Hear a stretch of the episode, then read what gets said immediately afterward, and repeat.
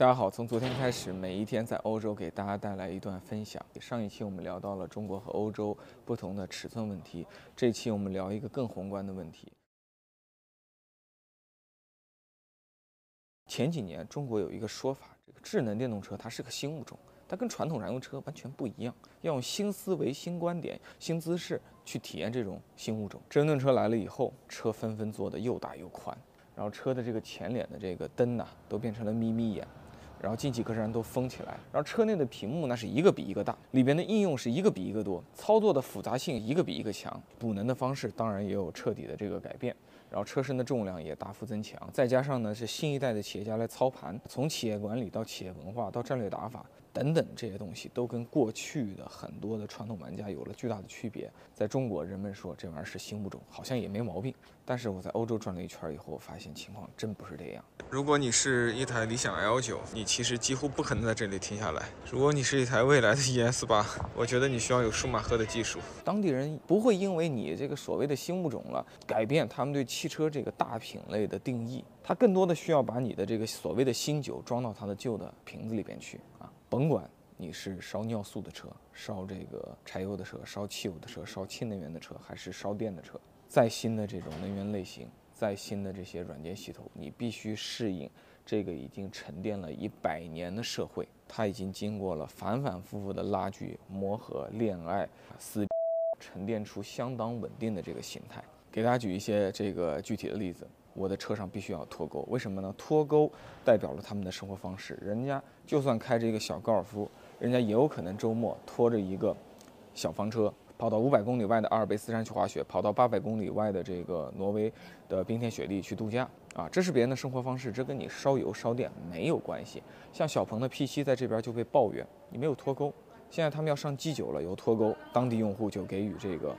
好评。你看在意大利。也越来越多的有电动车的出现，Smart 电动版、Fiat 五百电动版这类产品是当地最受欢迎的产品。但毕竟电动化以后，这车价平均就涨了一万欧元，当地人消费不起，于是就给了来自中国的创业公司，像 XEV 悠悠啊一个机会。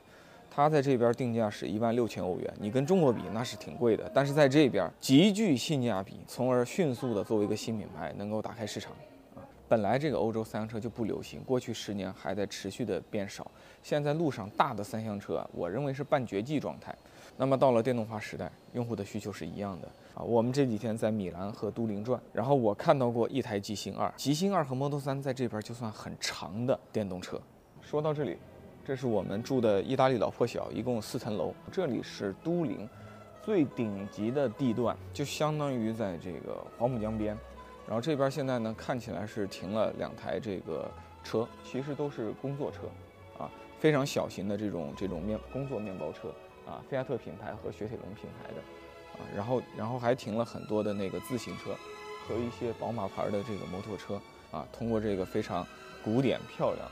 这个狭窄的门开进来，这里一个车位也没有，一个正经的能过夜的车位也没有，没有地下车库，这里不可能再有地下车库了。欧洲不像中国有那么多的新城、新开发区、宽阔的街道啊、崭新的住宅，然后漂亮的地下车库啊，这个在欧洲不存在啊，没有那么多。所以说你在欧洲想把汽车变成新物种，你怎么变得起来呢？啊在中国人们津津乐道的那些产业创新啊，双电机动不动就加速四秒五秒，这边的人会说，其实我不需要。你能够 OTA 每个月 OTA 每个周 OTA，这边的人会说，其实我不需要装一万个 App，我真的不需要。这边大部分的中年人、老年人，他们在公共场合你会发现他们很少去看屏幕，他们吃饭的时候就看着彼此，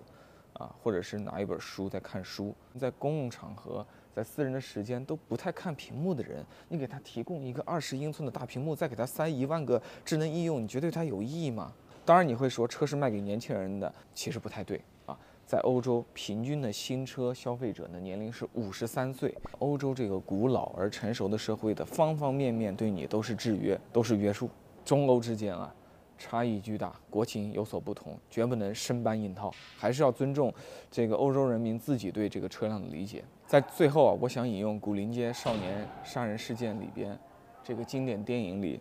女主角小明说的那句话：“要改变我。”欧洲的车。就像欧洲的这个社会一样，啊，它是不会变的。